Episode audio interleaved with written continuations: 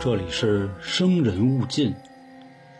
听众朋友们，大家好，生人勿近是京城春点的一档新节目，主要和大家分享一些主流知识无法涉及到的人和事儿，同时也欢迎您添加官方微信“汉语拼音春点”加数字二零一九，和我们继续一起探寻另一个世界。大家好，我是黄黄。今天呢，跟大家炒个冷饭吧，算是。因为之前在节目里也提过一个这个事儿，就是关于日本的一个老牌灵异传说了啊——如月车站。这个呢，是曾经在网上引起一时轰动的故事。由于当时呢，可信度是非常高的啊，所以直到现在，所以呢，直到现在还有人在寻找这个可能根本就不存在的车站。并且呢，也网上出现了很多所谓的这个如月车站的目击者，故事呢也都是千奇百怪。那咱们进入正题啊，这个灵异传说呢，其实是一直在日本的论坛二 ch 上流传了很久。呃，是有一个网友说啊，在深夜乘这个电车的时候呢，无意中看见了一个不存在的车站——如月车站。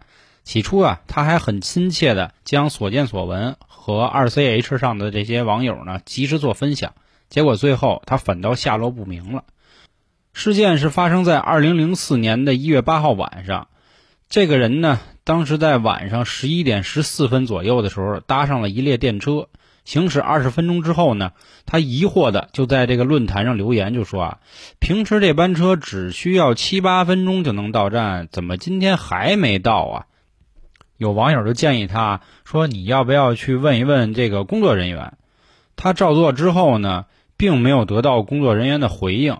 在列车通过一条陌生的隧道之后呢，在夜里凌晨十二点二十三分停在了一个叫如月站台的地方。这网友下车之后呢，发现车站里啊空无一人。出站之后呢，也是空空荡荡。用手机网络搜索呀，也找不到自己所在的位置是哪儿。紧接着呢，他就困惑地向家人求救，希望能够帮忙报警，但却被警方当作是恶作剧电话。因为原因呢，警方说哪有如月这个车站呀？随着时间越来越晚啊，这个网友啊，不断的在论坛上与其他的网友聊天。他在凌晨两点留言的时候呢，说他在附近听到了铃铛以及太鼓的声音，还碰到了一个只有一条腿的阿伯。这网友们呢就惊觉不对，然后就指示他说啊，顺着隧道你要赶紧离开。最后啊，他走出隧道后碰上了一个陌生人，而对方呢还表示可以免费载他一程。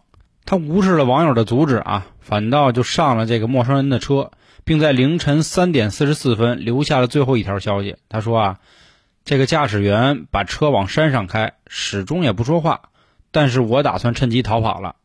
这条消息以后呢，他就再也没有在论坛上发过文。至于后面发生了什么，也没有人知道。七年以后啊，有个自称是上面刚才发生事儿的那个人在原文底下留言说，说自己回到了一开始搭车的车站，但是时间已经过去了七年，可父母呢，就好像什么都没发生过一样，反倒来车站来接他了。其实啊，这个故事啊，本身是有很多疑点的。怎么说呢？呃，第一点就是说，这个人在十一点十四分的时候开始在列车上发文，可是后来呢，他又说自己坐的电车呢是十一点四十的车，这是第一个啊。第二个呢，他说啊，坐了七十分钟车以后才到如月电台。有网友要求他呢沿铁轨走回去，这段距离他走了多远呢？也没说。他又说呢，在车站附近啊听到了太鼓和铃铛的声音，于是呢往反方向跑。这时候是凌晨两点，当他出隧道的时候呢，是凌晨三点。也就是说，他仅用一个小时就跑完了列车七十分钟的距离。那显然，他这两条腿肯定是没有这个列车快的，对吧？呃，从第三点来看呢，这个人乘坐着远州铁道线从新滨松站出发的列车呢，但是啊，从查阅列车表来看，从新滨松出发的列车站间隔也就是一到两分钟。全列车啊，并不存在五到七分钟的一个区间，这与这个人的描述呢也是有矛盾的。最后一条啊，就是关于这个如月车站的名字，在论坛上原始对话里呢，并没有出现“如月”两个汉字。在原始对话中呢，有另一种解说，说这个“如月”的意思其实是“鬼”的意思，这是当做姓氏的时候呢，但也可以翻译成其他的汉字。所以说呢，“如月站”这个名字也不是很确切。在事件发生以后呢，网上啊又出现了第二个自称是造访了这个如月车站的人，他并在网上呢公布了车站以及电车的照片。这第二名访客指出呢，他呀是在关东地区乘搭的这个电车，在过了千叶之后呢，才发现自己啊来到了一个奇怪的车站，这里的时间呢比网络上快出了一个多小时，且当晚呢关东地区明显传出了五级左右的地震，可是他呢却没有任何感觉。幸运的是啊，这第二名造访者呢顺利的离开了如月车站。他进入了一家便利店后呢，车站也就消失了。后来啊，他查看票卡上的这个乘车资讯，也没有如月车站的出站记录。有网友呢对比他上传的照片，发现车站的样式啊其实是属于关西地区的，而电车呢也不是关东地区的车种。所以呢，有人就说这是只不过是一场恶作剧罢了。但也有人坚信啊，他就是受害者，而且他也确实进入了如月车站的平行空间。在二零一二年的时候呢，网上出现了第三位自称是进入了如月车站的人。在一二年的八月十九号晚上十一点左右的时候，电车上原本啊是女生的广播，结果忽然变成了男生。广播里说道：“接下来的终点是如月车站，月台上呢没有站牌，检票口啊也是关闭的，完全没有任何人打电话给任何人啊，也都是无法接通的状态。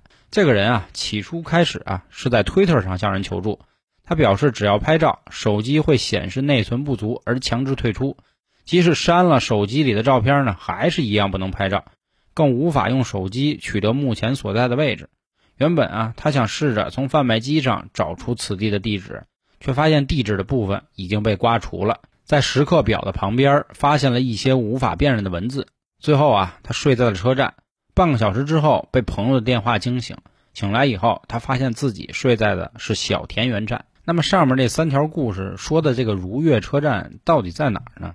其实车站啊，这个车站啊本身就是日本灵异事件的一个多发地，因为啊这种幽深的还有机械化的场景本身就会带有一种细思极恐的特质。在二零一六年的九月一号的时候呢，东京地下铁都营大江户线突然全线暂停运营，说当时网上啊传出这么一个理由。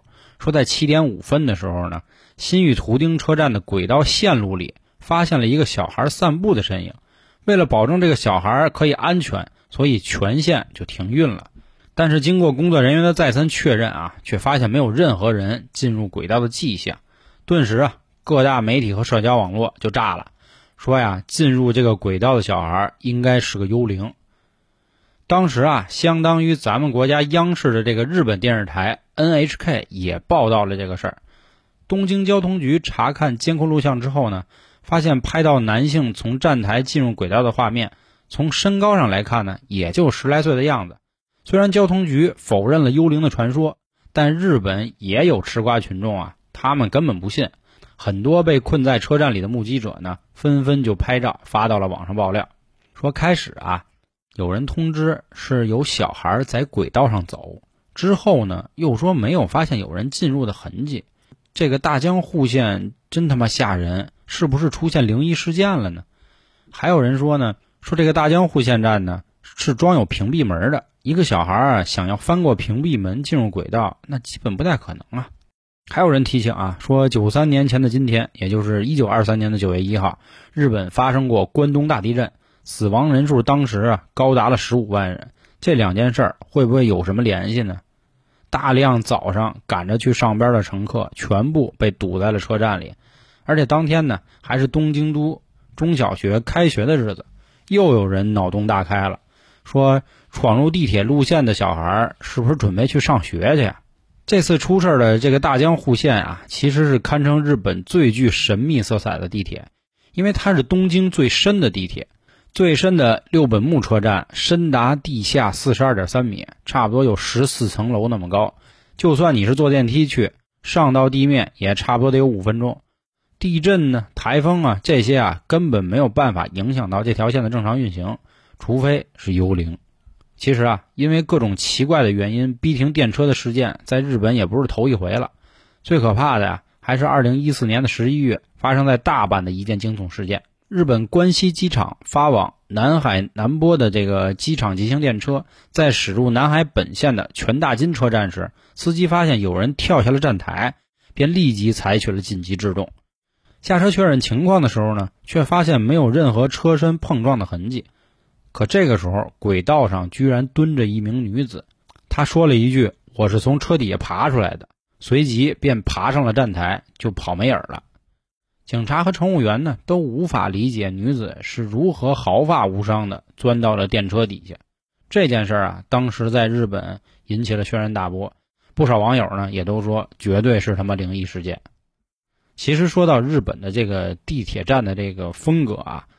实际上是非常吓人的，为什么呢？呃，拿这个越线土河站来说啊，它属于日本十大秘境车站之一了，是日本地表下最深的车站。土河站最大的特点啊，是两个月台之间差了八十一米，等于一个在地上，一个在地下，之间啊有将近四百多节的台阶儿。因为台阶儿呢实在太长了，所以中间呢还有让你休息的板凳区。在台阶儿处呢，你还能看到这样的牌子。写着说辛苦了，楼梯结束四百六十二阶，距离出口呢还有一百四十三米，两段楼共二十四阶，请继续加油。这种牌子写出来的这个文案啊，表面上是给你加油的，但是读起来呢是非常阴森恐怖的。这个日本啊，它还有所谓的无人车站，它指的是呢没有站员驻守的车站，通常呢是因为乘客呀或者班次比较少，所以才没有相应的人员站岗。但是啊，该有的车站设备还是有的，所以可以正常的搭乘。也许也正是因为这个原因啊，土河站总有一种阴森的感觉。如果有兴趣的小伙伴呢，到时候去日本可以去看一看这些车站啊，这个画风还是很清奇的啊。好了，呃，今天跟大家分享了一个日本老牌的都市传说啊，这个有兴趣的大家都可以去上网搜一搜，因为这样的资料还是很多的，也有相应当时在论坛上具体发文的内容。如果大家还想跟我继续讨论，可以添加微信“春点二零一九”，春点就是汉语拼音，咱们进群接着聊，好吧？那今天的故事到此为止，感谢各位收听，拜拜。